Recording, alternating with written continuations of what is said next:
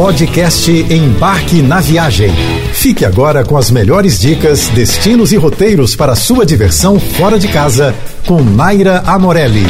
Bonito, a 300 quilômetros de Campo Grande, é o destino mais organizado do Brasil. Pode acreditar em mim. Por lá não tem esse negócio de comprar o ingresso na porta do atrativo. Os passeios têm hora marcada e seus valores são todos tabeladinhos. Um dos passeios imperdíveis é visitar a Gruta do Lago Azul, que normalmente é visitada em conjunto com as grutas de São Miguel. É um passeio de meio-dia, feito de manhã, quando é maior a incidência de sol na gruta. Para ter uma experiência autêntica, faça uma flutuação. Afinal, esse é o gênero de passeio que pôs bonito no mapa. Você veste uma roupa de neoprene, encaixa o snorkel e fica ali boiando na superfície de rios de águas transparentes, só observando os peixinhos. Escolha entre o aquário natural, o rio Sucuri, a nascente azul, o rio Formoso ou ainda dê um up no seu passeio, fazendo o concorridíssimo Rio da Prata, que fica em Jardim. Combine esse passeio com a visita ao Buraco das Araras, que fica ali pertinho. O melhor horário para ver as araras é ao entardecer. E para fazer algo mais radical, o abismo Ayunas, que combina mergulho com rapel numa caverna inundada, é tido como a atração ultra mega blaster do local. Mas aqui é preciso ter certificado de mergulho. O charme e a arquitetura colonial de Ouro Preto tornaram a cidade uma das mais famosas do país e a primeira a ser declarada Patrimônio Histórico e Cultural da Humanidade desde 1980 é o destino ideal para quem gosta de cultura, história e, em tempos normais, festa, muita festa. Além do tradicional festival de inverno, a cidade conta ainda com o Fórum das Artes e o maior carnaval estudantil do Brasil, onde as festas são organizadas pelos moradores das repúblicas estudantis.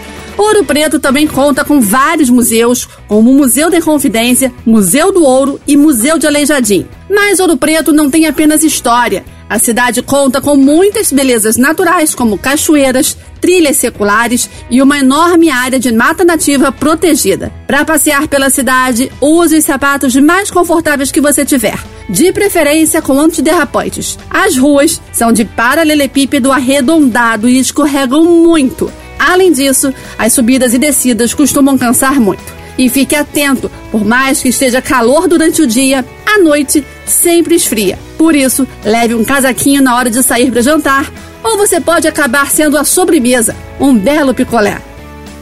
Localizada a 138 quilômetros de São Paulo, a cidade de Socorro tem pouco mais de 39 mil habitantes em um clima interiorano perfeito para quem quer relaxar do corre-corre da metrópole. Mas não se deixe enganar. Também não falta o que fazer para quem curte atividades mais radicais, daquelas que turbinam a adrenalina e dão um friozinho na barriga. As atividades mais apreciadas por viajantes de todo o país são arvorismo, passeio de trator, trilhas, cavalgadas e a prática do rafting. Mas não é só o ecoturismo que faz de Socorro uma cidade sustentável. A região investe na recuperação de nascentes de rios e de áreas florestais degradadas. Na gastronomia, o que chega à mesa está bastante ligado às influências. A cidade está muito próxima da divisa com Minas Gerais e de uma grande colônia de descendentes italianos. Assim, você vai encontrar algumas receitas como costela, torresmo, doce de leite e entre as italianas, bife à parmegiana e massas. Embora ofereça atrações o ano inteiro, em tempos normais, Socorro fica ainda mais interessante no mês de agosto, quando as comemorações da festa da padroeira Nossa Senhora do Perpétuo Socorro e da festa do Morango colocam o município em evidência todos os finais de semana. Os alemães construíram o Visconde de Mauá a partir de 1910 e, com o tempo, o simpático vilarejo ficou muito famoso, tornando-se um dos principais destinos turísticos do estado do Rio. Aos poucos, foram chegando os hotéis e as charmosas pousadas para todo tipo de bolso, além de bons restaurantes. Mais recentemente, a Estrada Parque Capelinha Visconde de Mauá foi asfaltada, facilitando o acesso para os turistas que chegam em busca de paz e sossego.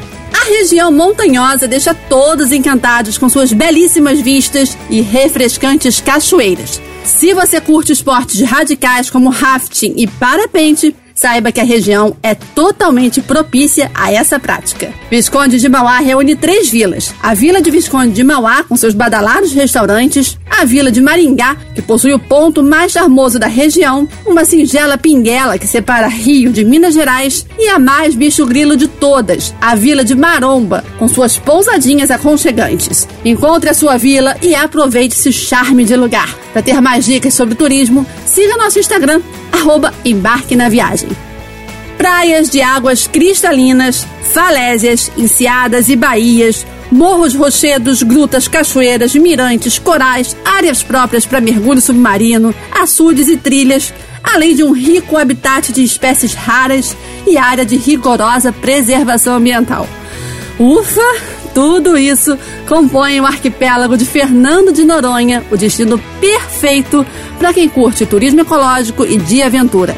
Ao todo, são 21 ilhas distribuídas numa área total de 26 quilômetros quadrados. A esse patrimônio natural, podemos somar monumentos históricos, a culinária à base de frutos do mar, artesanato local, muitas histórias e crenças dos nativos, além de eventos religiosos e esportivos. Considerado patrimônio natural da humanidade pela Unesco, o arquipélago abriga o Parque Nacional Marinho, que oferece o controle de visitação, além de atividades de lazer, educação ambiental e pesquisa científica. A Baía do Sueste é imperdível já que possui praias com areias fininhas e douradas, mar calmo e ondas suaves. Essa região é particularmente especial porque foi ali que ocorreu o desembarque da expedição portuguesa que em 1629 expulsou os holandeses que haviam se apossado da ilha.